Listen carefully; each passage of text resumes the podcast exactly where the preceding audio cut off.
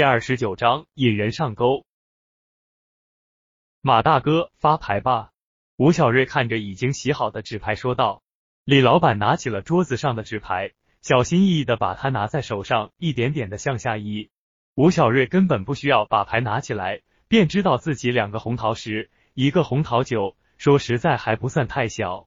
相对于对面李老板的顺子，这一局是能够赢他的。哎，看来手气不太行啊！吴小瑞说着，便把手里的牌扔了。李老板本来想多加点赌注，还没等他开口，吴小瑞便把牌扔了。呵，我看你小子还是回去再学两年吧。李老板把吴小瑞扔的牌拿在手里看了之后，笑着对他说道：“这小子懂不懂啊？这种牌都能随便扔了。要是我，肯定要好好的赌一把，肯定能赢不少钱。我看这小子没见过这么大的阵势，吓怂了。明明是吴小瑞坐在这里赌。”他都没有在意，旁边看牌的人却惋惜不已。第二局吴小瑞的运气就没有那么好了，这次只是一个普通的顺子。总之他也没打算在前几局赢，同样是看了一眼，直接扔了。没想到最后的结果，他的牌仍然比李老板的大。一连几局吴小瑞都是这样，很快几十万就没了。大哥，我看我们还是算了吧，这样下去我们可就真的要光着屁股出去了。丁大龙已经不能再像个没事人一样在旁边看着了。他们都没想到吴小瑞竟对这些事一窍不通。如果是换成他们，不可能会输的这么惨。轻轻松松就赢了几十万的李老板，现在的他更是得意至极。吴小瑞感觉也差不多了，可以实施自己第二步计划了。一万不开。刚拿到牌的李老板开口道：“跟。”吴小瑞看了一眼牌，装作很自信的说道。看来这小子的牌不错，终于不是直接扔了。这小子是想实拿实稳啊！李老板又怎么会想不到吴小瑞手里的牌这次肯定很好？不然的话，他怎么可能会跟自己？反正自己也赢了他这么多的钱，输一局也没什么关系，便把手机的牌扔掉了。李老板，你这是怎么了？这次牌这么好，怎么直接扔了？本来还想跟你一较高下呢。吴小瑞笑着把自己的牌亮给大家看，妈的，你小子也学会了？放心吧，老子一定会让你输个精光的。李老板有些生气的说道。看他现在的样子，吴小瑞便知道自己的目的已经达成了。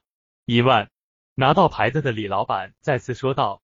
跟吴小瑞还跟上局一样，不错，这一次他手中的牌比李老板的大的多了。但是李老板又怎么会知道？他还认为。吴小瑞这是在唬自己，又喊到两万，继续跟。吴小瑞看着他那已经看穿一切自信的表情，便知道他一会又该大骂自己了。不管李老板怎么加注，吴小瑞都是紧跟着他。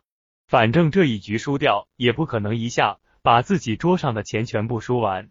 很快，本局的赌注就增长到几十万了，也达到了上限。按照规矩，他们不能再继续加了，只能一起开牌。靠妈的，竟然比老子的大！牌一打开，果然跟吴小瑞想的一样。李老板气得把手上的烟丢在了地上。原本在后面着急的丁大龙他们，看到吴小瑞终于赢了，脸上紧绷的神经也慢慢舒展开了。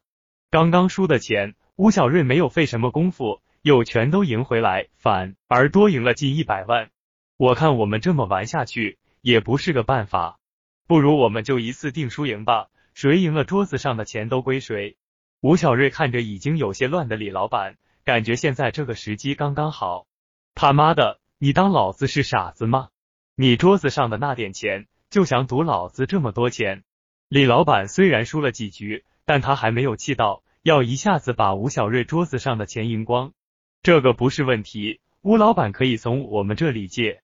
马茂才对吴小瑞说道：“这这恐怕有些不妥吧？”毕竟过几天我还要回到清远。吴小瑞虽然知道自己今天一定赢，但还是装作不敢一下赌这么多的样子。没什么，上次你也知道我有朋友在清远，而你的情况我也了解过，不怕你赖账的。你还不上的话，你丈人也会替你还上的。哟，我当你有多大能耐呢？没想到是个吃软饭的废物。